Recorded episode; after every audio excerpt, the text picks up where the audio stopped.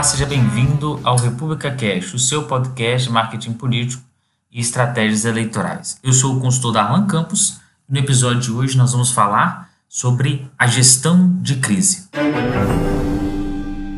A crise é um evento súbito, aflitivo fora de controle que ameaça a reputação de um político, da sua carreira, de uma prefeitura ou estado. Em momentos de crise, há a série de jornalistas, políticos, grupos de interesse, funcionários públicos ou comissionados, curiosos, todos exigindo respostas. E o grau de pânico natural numa situação como essa, em geral, é inversamente proporcional ao nível e preparação do político para o enfrentamento da situação de crise. Diante do momento que estamos vivendo no mundo e também no Brasil de enfrentamento à pandemia de coronavírus, trouxemos um tema que é a gestão de crise. Como os nossos governos estão se preparando, estão lidando com esta grave crise que estamos vivendo, quais os aprendizados nós podemos tirar de todo esse processo. Para falar sobre isso, nós trouxemos dois especialistas no tema, com livros publicados na área, a professora Patrícia Teixeira e o professor João José Furni, um dos grandes especialistas é, no tema da gestão de crise, para aprofundar esse assunto conosco. Seja bem-vindo ao República Cash. Se quiser participar da nossa lista de transmissão exclusiva e receber materiais toda semana direto no seu celular, mande um oi para 27 99958 8313. 27 99958 8313. Seja bem-vindo e vamos ao nosso episódio. Ao iniciar essa conversa sobre gerenciamento de crise, eu gostaria de cumprimentar o Darlan Campos e a audiência do República Cast. E vou rapidamente aqui me apresentar para vocês saberem com quem que vocês vão fazer essa interlocução sobre gerenciamento de crise. Eu sou jornalista, também formado em letras, mestre em comunicação pela Universidade de Brasília, sou natural do Rio Grande do Sul, também tenho um curso de um MBA em gestão estratégica pela USP e passei parte da minha vida profissional trabalhando com comunicação, grande parte. Fui superintendente de comunicação do Banco do Brasil por muitos anos em Brasília. Também passei pela Infraero como superintendente de comunicação e diretor comercial. Pela administração de um curso de comunicação em Brasília também. A minha vida sempre esteve ligada à academia, já que eu nunca deixei de ser professor, né? Começando no ensino médio, em seguida fui lecionar em faculdade em Brasília durante anos. O que eu continuei fazendo quando saí do Banco do Brasil há cerca de 20 anos. Nesse período foi que me dediquei é, basicamente aos estudos de comunicação com foco em gestão de crises. Trabalho como consultor de comunicação, principalmente nessa área.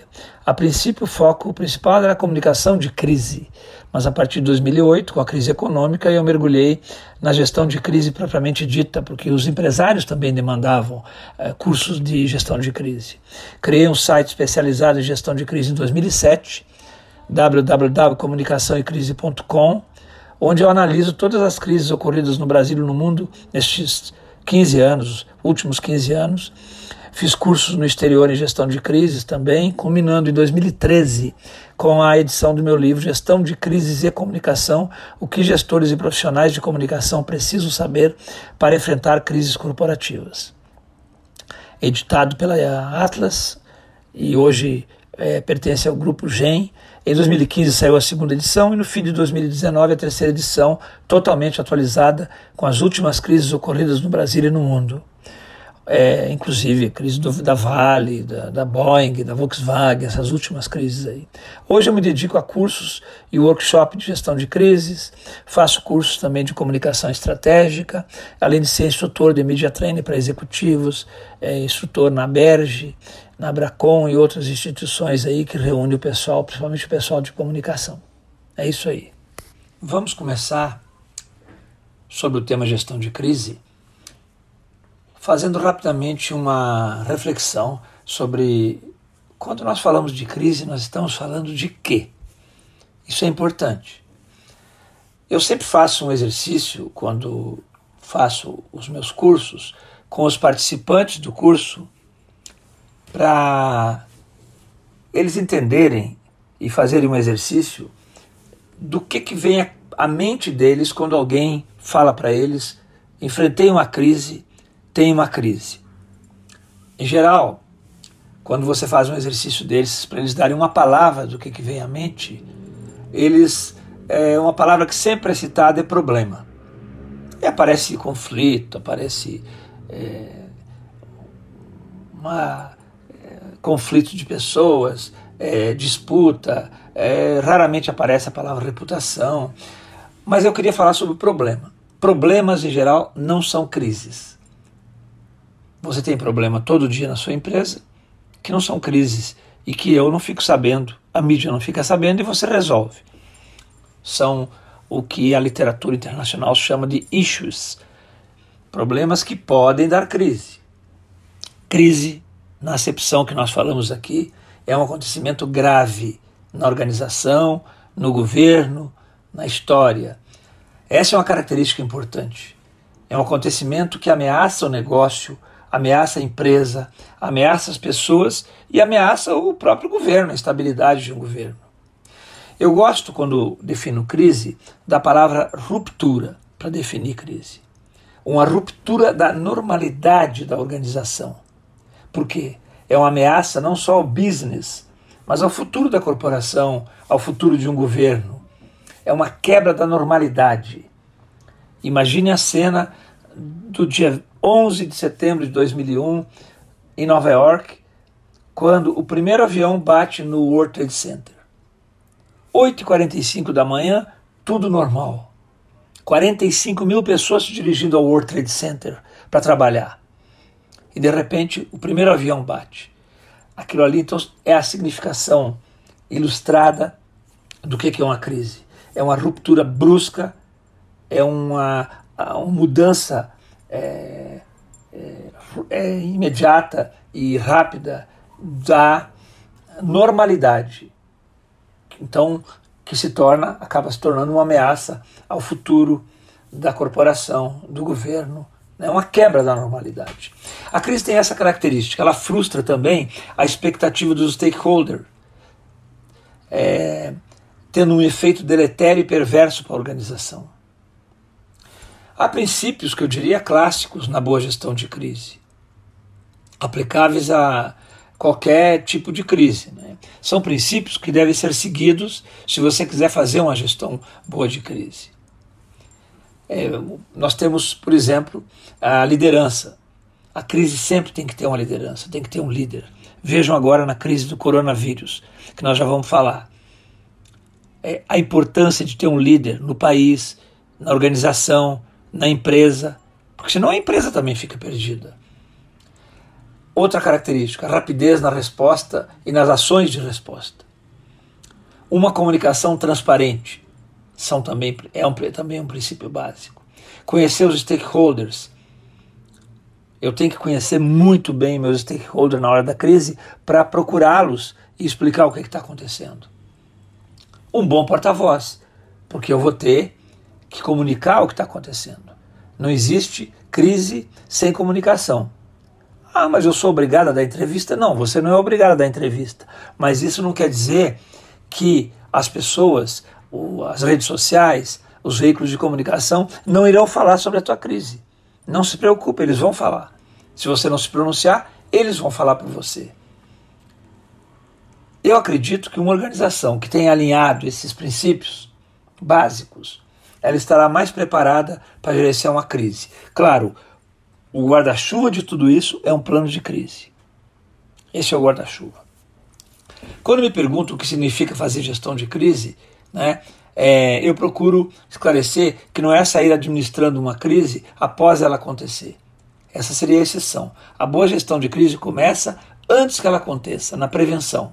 Quando eu treino uma tripulação de um navio antes da viagem, faço uma boa inspeção no navio para ver se não há risco. Treino os passageiros no embarque para saber o que cada um faz no caso de um naufrágio. Vejo as cartas náuticas para conhecer o tempo, a rota, os portos. Vejo o peso da carga eu estou fazendo gestão de crise. Há poucos dias vimos um barco naufragar lá no norte do país, né, perto de Belém, com um número de pessoas que ninguém sabe. Ali não havia qualquer tipo de gestão de crise. Não sabiam nem o número dos passageiros. para fazer uma boa gestão né, é, de crise, é, não pode ser após o fato acontecer, como aconteceu com a Vale em Brumadinho. Claro, isso é muito difícil, porque eu vou trabalhar agora na mitigação dos efeitos da crise. Quando eu deixo a crise acontecer, quando eu não tinha um plano de crise, eu vou trabalhar na mitigação. O custo vai ser muito maior. O passivo é enorme e minha reputação, nesse caso, vai afundar. Então eu diria: o pior momento para gerenciar uma crise é durante a crise. O segredo é prevenção.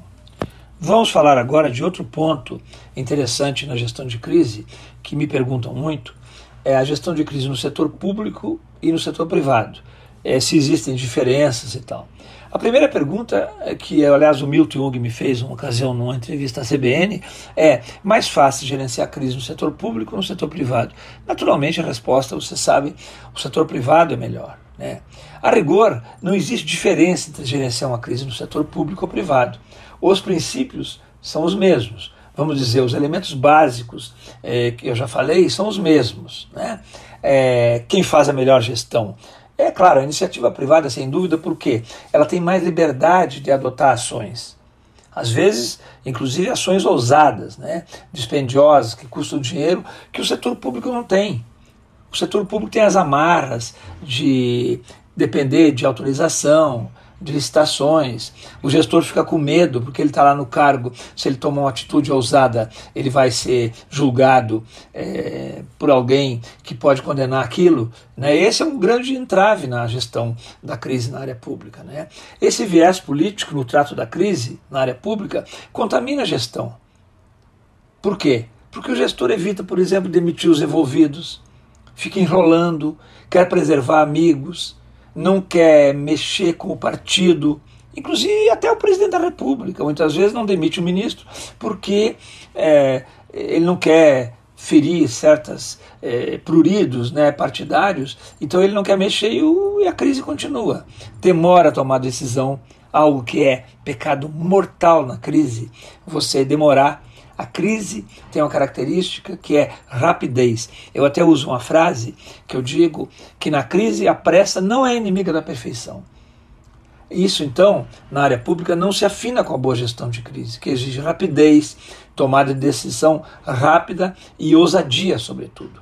Na iniciativa privada, é fundamental ter um CEO, um diretor, um presidente que seja corajoso, ousado, que assuma a crise e dê respaldo às ações. Eu sempre digo também que ele não precisa ser é, é, atropelado, né? que ele não precisa ser é, precipitado, mas ele tem que ser ousado, corajoso. Né? Outra coisa interessante na área pública que a menos burocracia. A burocracia é inimiga da boa gestão de crise. Para ter decisões efetivas, a burocracia não pode emperrar.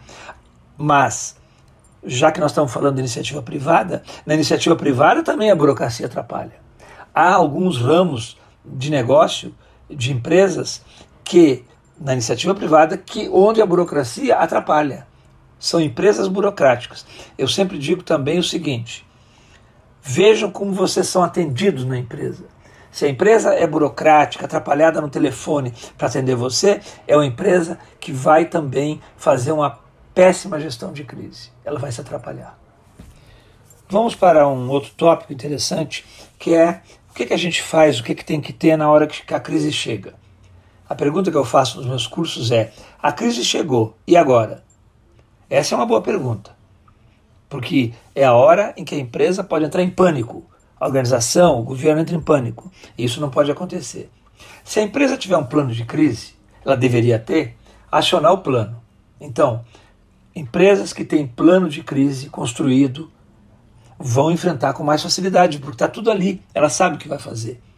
Ela tem que declarar crise, as pessoas-chave têm que saber que nesse momento a empresa está enfrentando uma crise, então algumas prioridades têm que ser, têm que ser levadas em conta. Ela não está numa situação normal. Os empregados têm que saber que a empresa está enfrentando uma crise. Isso já está previsto no plano, quem deve ser acionado, né? Declarada a crise, claro, acionar os passos seguintes. E nesse caso, ela já deveria ter um comitê de crise. Eu fico abismado quando eu escuto na mídia o próprio governo depois de 10 dias da crise do coronavírus, anunciando que criou um comitê de crise no Palácio do Planalto. Isso é um atraso completo, porque a crise está rolando já. Comitê de crise tem que existir, ele pré-existe a crise, ele já existe antes da crise. Se a empresa, então, não tiver um comitê de crise, imediatamente ela deve formar esse comitê, atribuindo a coordenação a um executivo de absoluta confiança do CEO, do presidente, do ministro, do diretor, do presidente. Esse coordenador é uma pessoa-chave. Essa equipe, full time, 24 horas por dia, 7 dias por semana, assume o comando da crise e imediatamente começa a, a assumir as ações né, e a se pronunciar e a empresa tem que saber que existe esse comitê. Ela sabe que existe o comitê. Enquanto esse comitê está discutindo o que vai fazer, as redes sociais já estão, estarão publicando sobre a crise. Isso é importante levar em conta. Então, imediatamente, no passado era uma hora depois, chamavam de golden hour. Hoje não, hoje se fala em 10, 15 minutos após a crise ter acontecido, já tem que ter o posicionamento da empresa na mídia, nas redes sociais, no site. A empresa pode se pronunciar através de uma nota, por exemplo. Ela não precisa dar uma entrevista nas primeiras horas. Aliás, o mandamento de crise diz que não precisa na, nessas primeiras horas. Você pode, a não ser que é uma crise gravíssima, né, que aí precisa um porta-voz dizer o que, o que aconteceu. Porque às vezes as pessoas, a mídia, a opinião pública não sabe o que aconteceu. Mas nas crises normais, mesmo sendo grave, você tem um tempo. Num acidente de avião, normalmente, que é um acidente, uma crise grave, você não vê uma entrevista imediatamente. Porque, aliás, o presidente, os diretores não sabem ainda o que aconteceu, eles têm que apurar. Agora, uma nota, tem, as notas começam a sair. Né? Muitas vezes, num acidente de avião, a empresa solta 10 notas antes da coletiva, atualizando minuto a minuto o que, que ela está apurando, o que, que ela descobriu. Então, é, ela precisa se preparar para dar essas explicações. Não vai fazer como no caso do Flamengo, né, para citar um caso que não deve ser é, é, imitado, quando do incêndio no Ninho do Urubu, no Rio de Janeiro, que levou horas para se pronunciar, sendo cobrada por todos os meios de comunicação. É, pra, e cadê o pronunciamento do Flamengo? E não vinha pronunciamento. O presidente levou horas para se pronunciar. E pasmem, 17 dias para dar uma entrevista coletiva. Isso eu diria que é o manual do que não fazer a coletiva, se necessário, porque há crises que não precisam de coletiva. A coletiva deve, pode ser dada quatro, cinco horas depois. Só para dar um exemplo, no acidente da Gol, aquele avião que foi atingido por um uh, Learjet no ar e acabou caindo e matando todas as pessoas, o acidente foi no dia 29 de outubro, de, de setembro, se não me engano, e ele o avião é, caiu no, mais ou menos 4 horas da tarde, é, se deu alarme por volta de 5, 6 horas, é, e aí durante a noite a aeronáutica procurou para saber o que, que, tinha acontecido, onde que estava o avião, se todo mundo estava morto. A coletiva foi às 14 horas do dia seguinte, sábado, porque o acidente foi numa sexta-feira. Outra coisa importante quando se pergunta sobre as principais ações, é que eu gosto de ressaltar é o seguinte: a crise exige intervenção. Quando fazemos uma operação cirúrgica, chamamos intervenção, para que eu não morra. Na crise é assim: exige intervenção imediata do board da organização. Para quê? Para que ele assuma o comando. Você não pode deixar que a mídia comande essa crise, que outras pessoas comandem essa crise.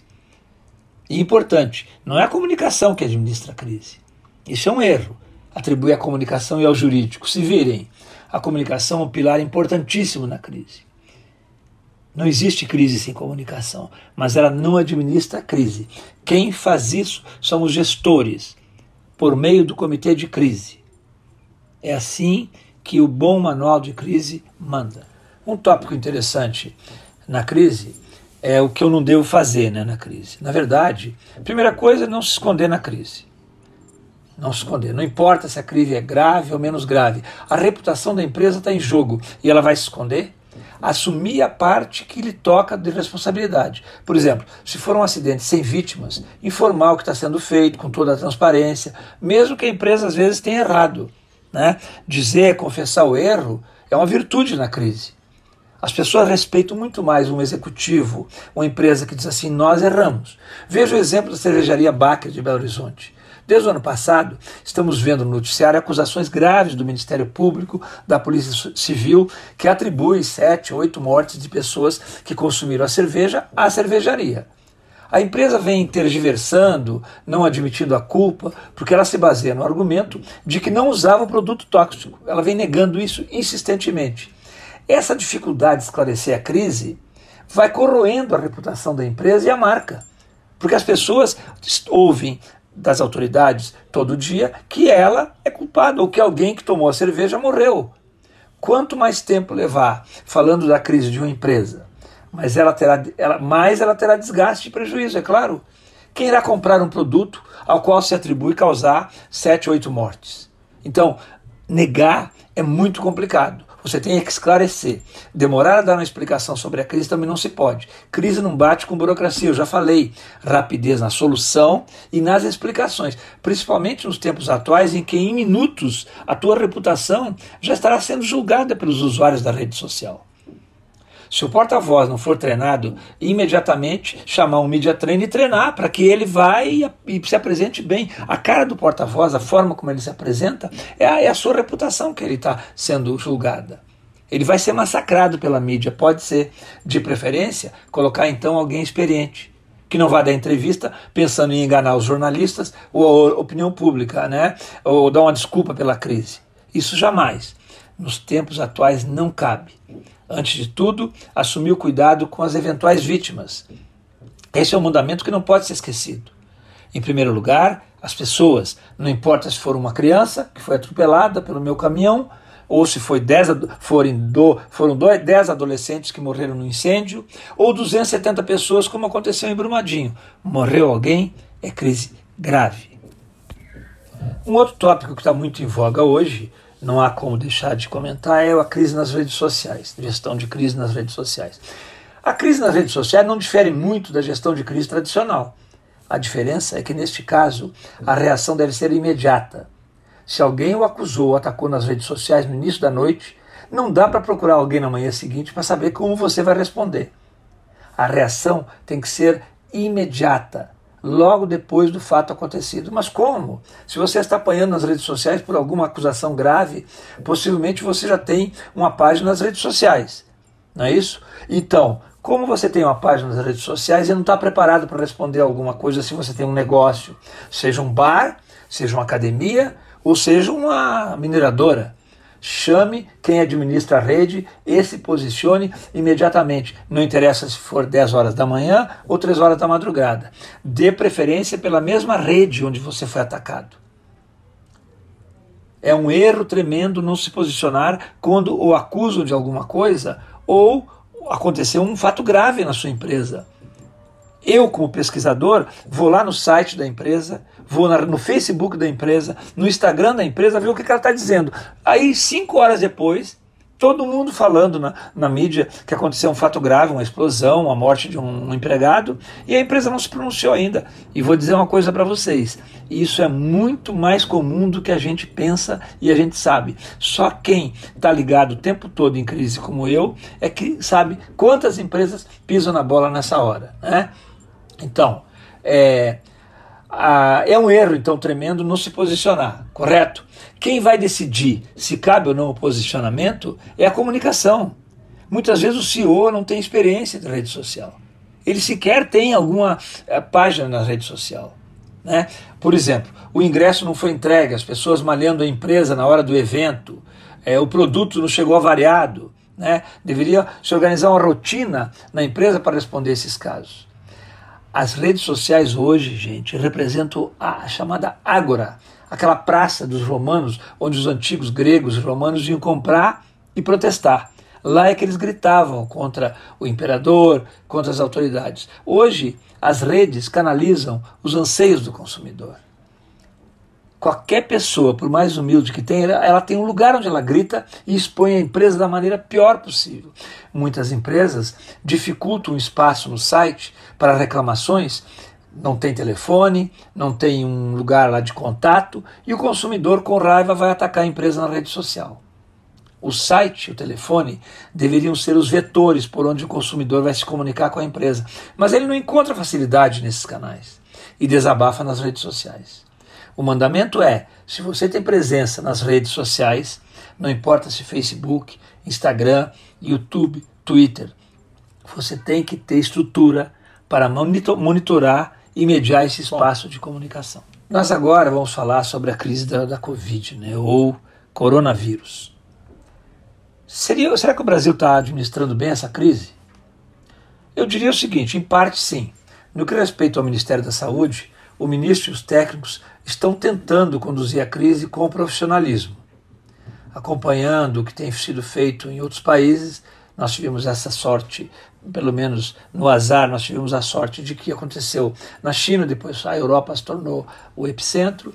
E aí o Ministério está procurando não omitir que se trata de uma crise grave e que vai precisar do sacrifício do povo brasileiro. Não vai ter é, jeito, nós vamos sofrer a interrupção das atividades principais do país, da vida do país, fechando escola, clubes, comércio, indústria, sabemos que implica um atraso na economia. E certamente vai redundar em quê? Desemprego, problemas sérios na economia. Não é bom para ninguém que as atividades parassem, mas é o preço que nós temos que pagar para não termos uma tragédia humana, como está acontecendo na Itália, na Espanha e na França e agora nos Estados Unidos. O governo como um todo começou meio atrapalhado nessa crise. Depois de 15 dias de idas e vindas, anunciaram um comitê de crise, eu já comentei, formado por 26 pessoas. Né? O Ministério da Saúde já estava tocando a crise de uma maneira correta. Ora, esse comitê, com tanta gente, era para não funcionar, como realmente aconteceu. Um grupo de crise deve ter no máximo 12 ou 15 pessoas, todas importantes para conduzir a crise, cada um representando uma área e com autoridade para ajudar no comitê a tomar as decisões.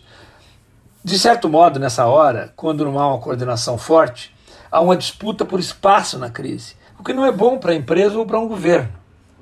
Alguém que está no comitê para aparecer, para dizer para a mídia que ele está presente lá, essa pessoa não ajuda, não contribui. Os estados, no, no, caso do Brasil, acabaram sendo os protagonistas. Por quê? Evidentemente, pelo fato de o presidente da República estar indo na contramão do que os técnicos do, do Ministério da Saúde recomendam: isolamento, restrições à circulação, ao trabalho, como estão fazendo todos os países desenvolvidos do mundo. Ah, mas isso tem um preço? Sim, tem. Mas é a opção pela vida que sempre está em primeiro lugar. Esse é um dilema, é um dilema muito grande essa certa desestabilização do ministro da Saúde, o enfraquecimento dele num momento tão delicado, né, dessa que é a maior crise do século na face da Terra, não faz bem para o Brasil isso. Repito, nós estamos diante da maior crise do século e talvez dos últimos dois séculos, porque nem a Guerra Mundial de é, eh, 1939 a 45 e nem a Primeira Guerra Mundial de 14 a 18 e nem a epidemia da gripe espanhola que matou de 50 a 100 milhões de pessoas no mundo, não se sabe, nem elas vão superar essa crise, pelas consequências que ela vai ter, principalmente na economia. O presidente do Brasil acabou sendo citado, inclusive em artigos internacionais, como o dirigente que está atrapalhando a gestão da crise. Né? Isso é muito ruim, até do ponto de vista econômico, porque os investidores ficam com medo e fogem, tiram o capital do país, porque ele está vendo um governo atrapalhado na gestão da crise. Gente, na crise, seja uma empresa ou seja um governo, deixe os técnicos conduzirem. Deixe os técnicos conduzirem. Mesmo as medidas de mitigação da crise na área econômica, é, no caso do Brasil agora, começaram a sair por espasmos, pressões da sociedade, dos empresários, e algumas decisões claramente mostraram não ter sido discutidas com a profundidade merecida. Atrapalhado pela gravidade da crise, o governo começou a aprovar decisões que na prática não dariam certo, como aquela história de suspender o contrato.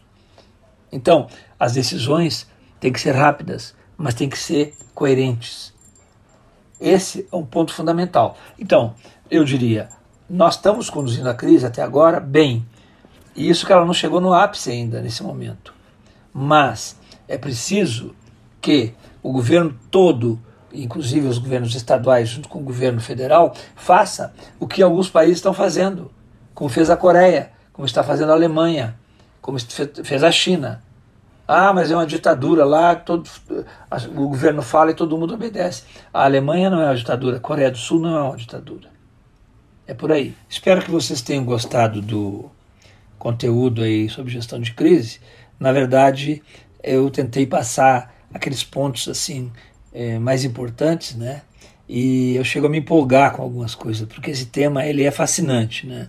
Eu recomendo para vocês o meu livro, se quiserem se aprofundar, visite o meu site, onde tem todas as crises, inclusive o coronavírus, estou analisando e atualizando lá é, essas crises, né? E eu aproveito o final para para além de ressaltar, eh, pedir para vocês, se quiserem se aprofundar no assunto, quem gosta, ler o livro Gestão de Crise e Comunicação, editado pela Atlas, o grupo GEM, que está disponível lá, tem até preço promocional. Se não encontrarem, mande um e-mail para mim, que eu remeto o livro pelo correio, né? então tem como remeter. E se vocês não encontrarem, eu, eu vendo inclusive pelo preço de que eu compro, que é o preço de custo praticamente, né? E no meu livro, na terceira edição, que acaba de sair pela Atlas, eu publico uma lista de filmes e séries sobre crise, quem gosta, né? bastante interessante. Se me coubesse indicar um livro, sem dúvida, agora, um livro, para quem não leu, Sapiens, do Yuval Harari. Né? É um livro fascinante que vocês para vocês lerem, darem de presente. Não há uma pessoa no mundo, já vendeu milhões, que não tenham ficado fascinados por esse livro simplesmente, eu diria, para quem gosta, uma leitura obrigatória.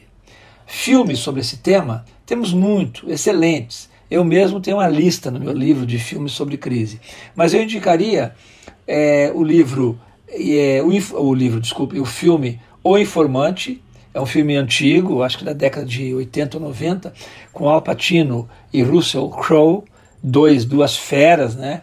Que já ganharam vários Oscars, inclusive. Né? Eu indicaria então o filme O Informante e a série Chernobyl, da HBO.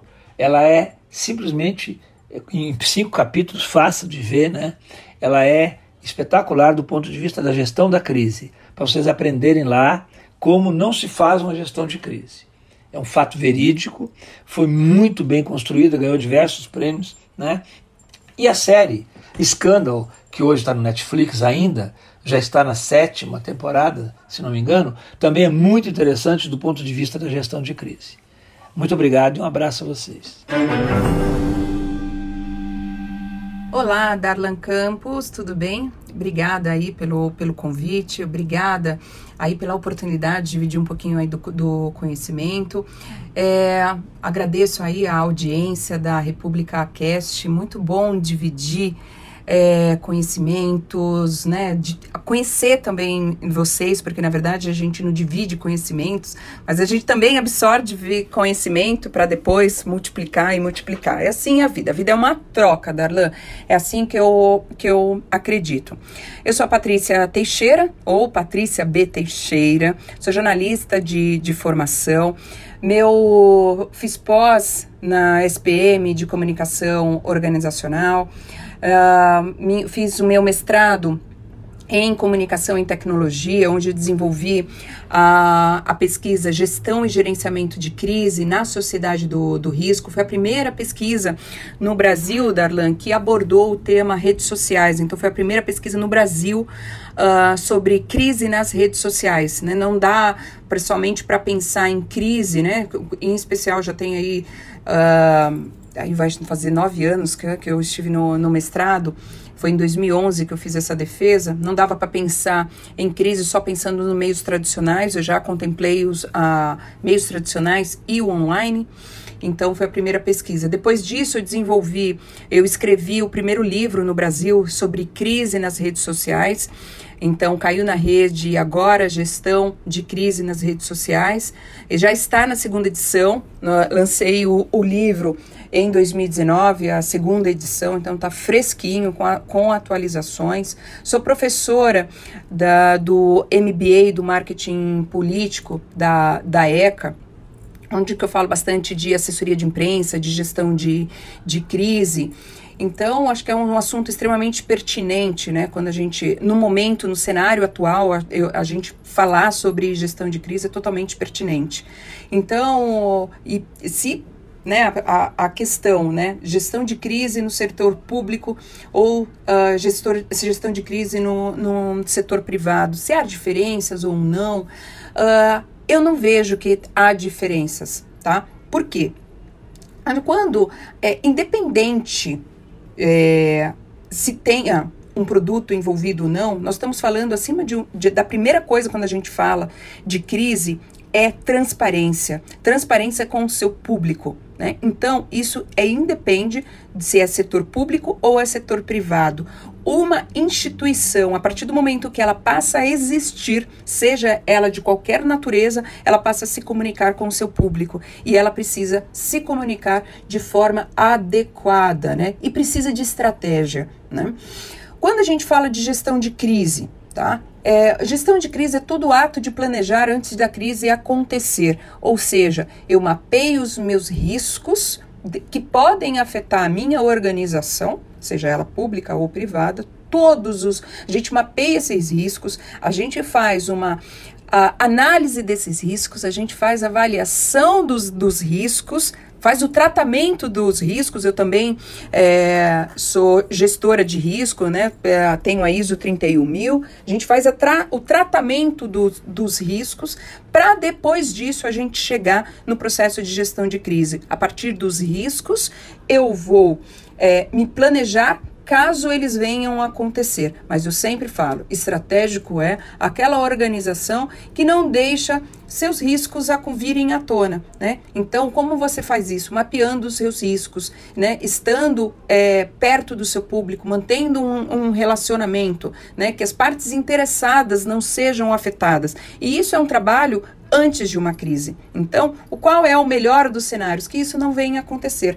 Crise é um assunto denso, é in, denso e intenso, porque na hora que uma crise acontece, se você não estiver plan, se você não tiver planejado, você é, você fica perdido. Quem responde sobre o quê? Quem toma a decisão? Como se comunicar? Como falar? Quais são as melhores medidas para conter a crise? Que, aliás, falando em contenção de crise, quando nós estamos numa crise, é, nós precisamos ter claro, né? É, o que eu preciso fazer para não uh, para que essa crise não venha acontecer de novo e o que, que eu estou fazendo para, para conter a crise. Essas são as respostas é, básicas. Mas se há diferença, Darlan, não vejo diferença não, tá? Porque todos têm, independente público ou uma, uma privada, todos têm uma instituição para zelar sempre. E aí, se for uma personalidade, mesmo nós, né? Nós como, como pessoa é, física, nós também somos uma, uma marca. Nós também somos uma instituição. Nós nos comunicamos o tempo todo. Né? Então, na hora que eu estou me comunicando aqui para vocês, nós estamos. Eu estou me comunicando, eu estou passando um conhecimento. E ele precisa ser verdadeiro, legítimo, transparência, com firmeza, com autoridade, de forma assertiva. Então, isso envolve tanto pessoas, quanto produtos, quanto marcas, quanto organizações, né? Independente seja lucrativas ou sem fins lucrativos. Cuidar da sua marca, né? É fundamental, em especial nessa era de redes sociais, onde o poder da multiplicação tem uma velocidade muito maior. Quando a gente fala né, de gestão de, de crise, até já, como eu falo bastante, Darlan, eu acabo me antecipando bastante. Né? Então, quando eu fui estudar gestão de crise, né, eu via muitas pesquisas é, falando ah, como lidar com a crise, como lidar com a crise. Então, fui estudar crise. Né? O que é uma crise? Né? Crise é um acontecimento Crise é um fato, é um desdobramento de um, de um, de um fato, né? E já está acontecendo, já, já está acontecendo, né? Então, já é um cenário crítico. Então, a gente já coloca isso como crise. Qualquer coisa que seja crise é um fato, é, já está acontecendo o cenário. Pode estar no início né, da, da crise, ela pode evoluir, né, pode ser repentino também, mas ela dá, é, é, já é um fato, né? Já é um fato. Isso é uma coisa que tem que deixar aí é, bem claro. Aí quando eu estava estudando, Darlan falou assim, Muts, crise é um problema, né? Então, como então eu não vou deixar essa crise acontecer. E aí que eu fui, fui, fui estudar o que é uma crise. Crise é um, um risco não administrado, calculado, minimizado ou resolvido, né? Previamente por, por essa organização. Então, olha a complexidade disso. Então, crise está aqui, eu dou uns dois passos para trás e eu tenho um risco. Então, o que, que, é mais estratégico? Eu cuidar de um risco de uma organização ou da crise de uma organização? Uh, ao meu ver, eu mesma respondendo, é mais estratégico cuidar do risco de uma, de uma organização, não é? Então, eu conheço os riscos, eles não aconteceram ainda, eu tenho a chance de prevenir, minimizar, conter, eu tenho todas essas chances. Na hora que vai para a crise, adeus, né? Eu só tenho que administrar essa crise e não deixar que ela me abale. Então, eu vou trabalhar nos riscos. Por isso que eu vejo, eu, indo ali né, em riscos, mais uma vez eu vou falar, antes de crise é um risco, e dentro da categoria riscos, a gente tem que é, montar um grupo de, de trabalho, né, falando um pouquinho de etapas e processos. É, nós precisamos identificar os riscos, mapeá-los, aí tem estratégias de como identificar riscos. Eu preciso analisar os meus riscos, avaliar os meus riscos e tratar os riscos, que é o processo de prevenção para que eles não venham à tona. Existe risco zero, Darlan? Não, não existe risco zero, tá? Não existe. Então, é, sempre vai ter um, um, um pouquinho de risco para cuidar. Pois é, se eu tenho algum risco, o que, que eu preciso? Monitorar para que ele não venha acontecer. Olha quantas coisas que a gente tem que prestar atenção quando a gente passa a trabalhar com riscos e crises, né? Então, eu preciso entender os riscos, eu preciso entender o, o que pode, quais são os impactos dele, quais são as consequências e entender também se, o, o, o, quais são, o que contribui para esses riscos acontecerem. A partir disso, eu vou monitorar. Né? Aí vou monitorar. Existem diferentes tipos de monitoramento, tá? Não pensem somente em monitoramento de mídia e monitoramento de redes sociais. Existem diferentes tipos de monitoramento. Uh, agora, né? E se a crise acontecer? Se a crise acontecer, considerando que você está se planejando antes, você vai ter com, com os riscos pré-mapeados, né, que não tem jeito, isso pode vir a acontecer, nós vamos montar o nosso plano de gestão de crise. Nosso plano de gestão de crise, ele vai contemplar plano de gestão de crise de comunicação, né? Como eu vou falar de acordo com os riscos, quais são as mensagens e os canais e por quais canais eu vou passar minha, minha mensagem. Mas eu também tenho que pensar é, em ações. Aí a gente pode chamar de plano de ação emergencial, plano de, plano de ação de crise, mas pensem sempre que plano de comunicação de crise é uma coisa e plano de ação emergencial é outra, porque muitas vezes você precisa tomar medidas medidas uh, rápidas para conter a crise. Então, aí a gente chama de plano de ação é, emergencial, tá? É, isso considerando que você faça esse trabalho. É, é, é bem importante fazer esse, esse trabalho, Darlan. Você se protege né? Você se resguarda. E, e, e além do mais, pessoas que estão preparadas né, para um cenário de, de, de crise, elas se tornam mais resilientes, elas sabem o que fazer, elas sabem as medidas, elas sabem quem acionar, elas sabem tudo porque tudo foi planejado, nada é surpresa.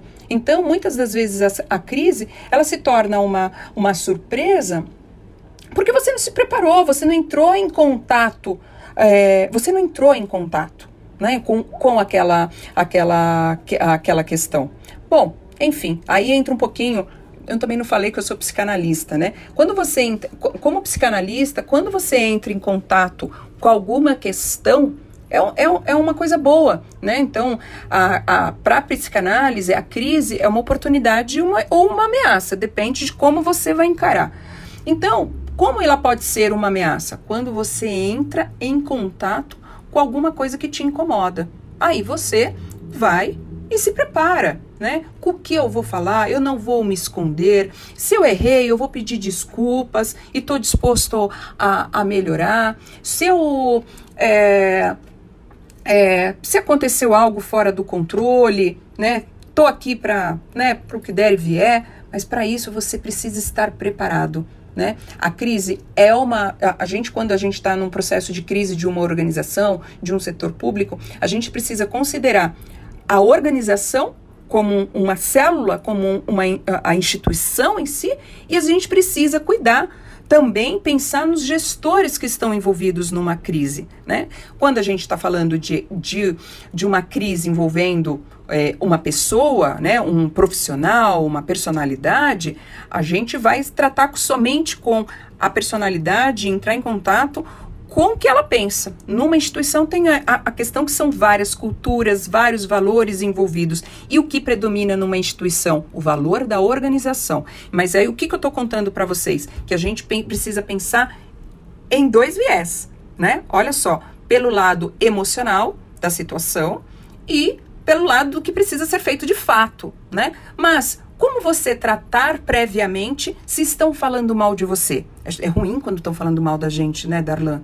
é, é, é bem delicado. Estão falando uma mentira da gente, né? Você fica revoltado, é, vai investigar a vida de quem falou mal de você. Mas espera aí, se você se preparou antes, assim, olha, isso é um dos riscos. Eu sou uma personalidade, eu sou uma política, né? É, sou uma figura pública. Estão falando mal de mim, ou é uma fake news, ou um, um vídeo foi vazado. Bom, eu já tratei isso anteriormente em mim, né? É, isso pode acontecer, né? Quando a gente é uma, uma figura pública, e como que eu vou tratar isso? Né? Então você não tem nada mal resolvido. Então pedir desculpas não vai ser nenhum problema. É, se retratar, né? Ou quando você dá uma informação errada, você pode voltar atrás e falar assim: olha, naquele dia eu falei tal coisa para vocês, eu estava equivocada. Não existe nenhum problema, porque você está assumindo e você está disposto a resolver aquela, aquela questão. Olha que, que interessante. Então, como a gente enfrenta uma crise, né? Primeiro de tudo, entrando em contato com essa crise e estando disposto a resolver. Quais as primeiras ações que eu tenho que fazer é, a partir do momento que eu sei dessa, dessa crise? Primeiro, preciso entender se é, uh, os fatos, o que está acontecendo, preciso entender a origem, se for dentro da sua organização, instituição, órgão público, é, preciso entender a origem disso uh, para é, depois eu tomar uma iniciativa. Porque se você for fazer um posicionamento e você não sabe o que aconteceu, pode ser muito pior. Então, saiba o que está acontecendo, né? Isso é o primeiro de tudo. Uh, saiba o que está acontecendo para você saber se, se comunicar, tá? É, então, também, em termos de ações, o que você pode fazer também para, em termos de emergência, né, entrar em contato com uma defesa civil, com um corpo de bombeiros, né, o que você pode fazer? A gente precisa ter calma e assertividade no momento que uma crise uh, está acontecendo. Então, as primeiras ações: entender o que está uh, acontecendo, entender a origem da, da crise, pessoas ou áreas que foram in, envolvidas o que já as pessoas já estão falando sobre esse assunto, o que, que já tem nas redes sociais, na imprensa, se algum jornalista já te ligou, é importante o levantamento desses dados para se, posicion se posicionar. E sempre seja movido pela verdade, pela transparência, né? pela sinceridade, pelo olho no olho. Né? Import importante que você sempre tenha é, um, um, vamos dizer, uns créditos antes de transparência e reputação. Então, gestão de crise não é um ato que acontece somente antes da crise, acontece antes. Né? Então, enquanto a gente está trabalhando ali na gestão de riscos, também a gestão da comunicação também precisa trabalhar com essa marca. Né? Eu não posso entrar em contato com o meu público somente no momento que a crise acontece, jamais, jamais. Né? Porque isso não passa é, confiança. Imagina eu ligar para alguém do nada para contar minha versão dos fatos né? A pessoa vai acreditar? Não, eu nunca liguei antes, né? Por que ela vai acreditar agora em mim, né? Então é importante manter uma comunicação antes da crise para que você tenha créditos para você, para o seu público te ouvir é, no momento de crise. O que não se deve fazer, Darlan? Isso é muito importante responder. O que não se deve fazer? Primeiro, mentir, né? Mentir jamais. Ou uh, omitir fatos também não é importante. Se você não sabe o que aconteceu, diga que você não sabe o que aconteceu. Então, não, não sabe, não sabe o que aconteceu, não sabe o que está acontecendo, mas você está disposto a resolver, você está disposto a investigar, você está disposto a em, tra em trabalhar junto com as autoridades. É, mas isso é importante que seja genuíno, que faça parte da sua essência, que faça parte do, dos seus valores. Senão, nada disso uh, vai funcionar. Com relação à gestão de crise nas, nas redes sociais. Uh, gestão de crise nas redes sociais é, é, não, não há muita novidade, sabe? Agora todo mundo vai ficar espantado com o que eu vou falar. As redes sociais é mais um meio, né? De, é mais um canal de comunicação, mais um canal de comunicação que nós temos, as redes sociais, numa velocidade muito maior e numa instantaneidade muito maior. Então, a, as estratégias que eu estava falando agora anteriormente, elas permanecem. Só que o seu tempo de resposta é muito maior. Então, é, você vai colocar um post do seu posicionamento. Tem pessoas que vão concordar ou discordar. Responda quem você não concorda e também agradece com quem concorda com você. Quem, tá, de, tá quem por algum motivo não concorda com você, não é para entrar em discussão, não. Ouve essa pessoa. Pode ser que ela traga argumentos muito interessantes para que você é, possa rever o que está acontecendo. Então, é, gestão de crise nas, nas redes sociais não existe há, há muita novidade. Precisamos manter um plano de comunicação é, eficiente, ágil, é, um plano de comunicação eficiente, ágil, com autoridade, com assertividade. É isso que nós precisamos é, fazer. Monitorar a nossa rede é importante, entender como o nosso público pensa, fundamental, e saber quem são os nossos influenciadores, né, quem podem impactar a nossa marca. Então, precisamos ter estratégia, plano de comunicação eficiente antes da crise nas redes sociais. E quando ela acontecer, quando a crise nas redes sociais acontecer, muitas crises acontecem só no ambiente digital. Então, mais uma vez, qual a estratégia? Entenda o que está acontecendo, é, se reúna com as pessoas, investigue, entenda os fatos. Se por acaso você errou, vá público, peça desculpas, por que não? Né? Grave vídeo, vídeo é uma estratégia ótima. Né? Então, assistimos aí o case do, do, do Drauzio Varela com relação àquela matéria do, do Fantástico. Então, ele, ele abriu a câmera e pediu desculpas para a família uh, do, do, da, da criança envolvida, pediu descu desculpas para o seu público e isso foi honesto, isso foi genuíno e deu uma grande repercussão positiva. Então, não tenha medo de encarar o seu público e falar a verdade, pedir desculpas, falar que inclusive não sabia, né? Aceitar que errou. Sim, eu errei.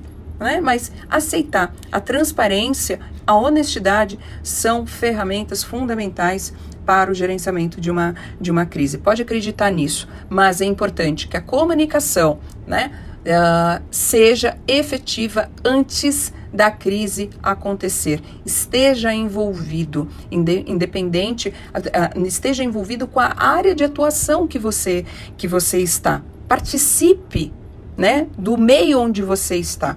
E aí você vai criando relevância também. É importante isso. Agora, em tempos né, de coronavírus, nessa crise do, do Covid, né, me perguntam muito, Mar, é, Darlan, se o Brasil está gerindo bem a, a, a crise. Eu vejo que o Brasil vai ensinar muito de gestão de crise após coronavírus. Vai ser um case, né? Porque o, o, qual, o, o que eu vejo, to, todos os dias pego o, o jornal, né? tanto o, os jornais quanto a, os, os telejornais, que eu quero dizer, e eu vejo, eu, eu vejo muito a questão do discurso. É, o, o que é, é um erro muito grande? Discursos distintos. Eu não vou falar em, em posicionamento político, mas eu vou falar sobre o que você precisa prestar atenção numa crise? Quando você está envolvido numa crise, várias fontes serão ouvidas. Né? Várias. Não acho que vai ser só você não que vai ser ouvido. Não vai ser. Vão ser diferentes fontes, porque esse é o papel do jornalismo. Então, é, o, o que é nítido você vê? É, o presidente falando uma coisa, o ministro da saúde falando outra coisa, o ministro da economia falando outra coisa e por aí vai, né? Então, falta um discurso um posicionamento único, um discurso único, mensagem, mensagens chaves únicas, independente quem vai falar. Mas o posicionamento da organização é único, é claro, né? Não pode ser o que vale para um não vale para outro, porque seja quem for, presidente ou ministério, né? independente, todos estão falando em nome de uma única organização. E essa organização se chama Brasil. Não tem jeito qual é a posição do, da instituição Brasil, né? E essa comunicação é o que a gente, esse posicionamento é o que a gente vai comunicar para o nosso público interno, que somos nós os brasileiros, e para o nosso público externo, que está lá fora do Brasil, enxergando, visualizando e noticiando o que nós estamos falando. Intenso esse assunto, não é? Muito intenso. Pois é, agora, para finalizar aí, que eu, que eu falo bastante, dica é, cultural, né? Um, um filme. Olha, eu vou falar de uma série antes. Adoro Homeland. Acho que o Homeland ensina bastante coisa de estratégia de, de crise. Uma série, eu, eu, eu gosto muito também de House of Cards, também estratégia de crise o, o tempo todo. Livro, é, adoro os livros uh, do Ulrich Beck, que é onde que me desenvolveu todo o meu pensamento relacionado a, a risco. Sou, é, para quem quiser é, for buscar um livro dele, né? Porque é um, é um nome difícil, procurem os conceitos de sociedade do risco, tá? Tem livro em português também, tá? Uh, outra dica de, de livro que eu gosto bastante, eu gosto muito do, do Bauman, né? Sempre Bauman, né? Para quem não conhece, sugiro o, o, Amor Líquido. Tem outro livro que também dele chamado Efeitos Colaterais, que fala muito, né? Danos colaterais, me desculpe, é, que fala também muito de, é, de crise, né? Consequências. Então, é, é, gosto bastante. Um filme ah, tem bastante filme que eu, que eu gosto, mas eu acho que, que eu, a, a Procura da Felicidade é um, é um nesse tempo que a gente está vivendo, é um, um filme de muita esperança e que a gente pode uh, aí se motivar com, com ele.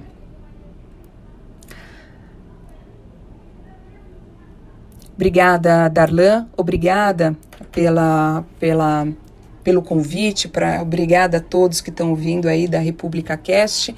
É, é, gostaria de deixar aqui o, o site da, da nossa empresa, www.weplanbefore.com.br. Repetindo o nome do livro, caiu na rede agora, Gestão de Crise nas Redes Sociais.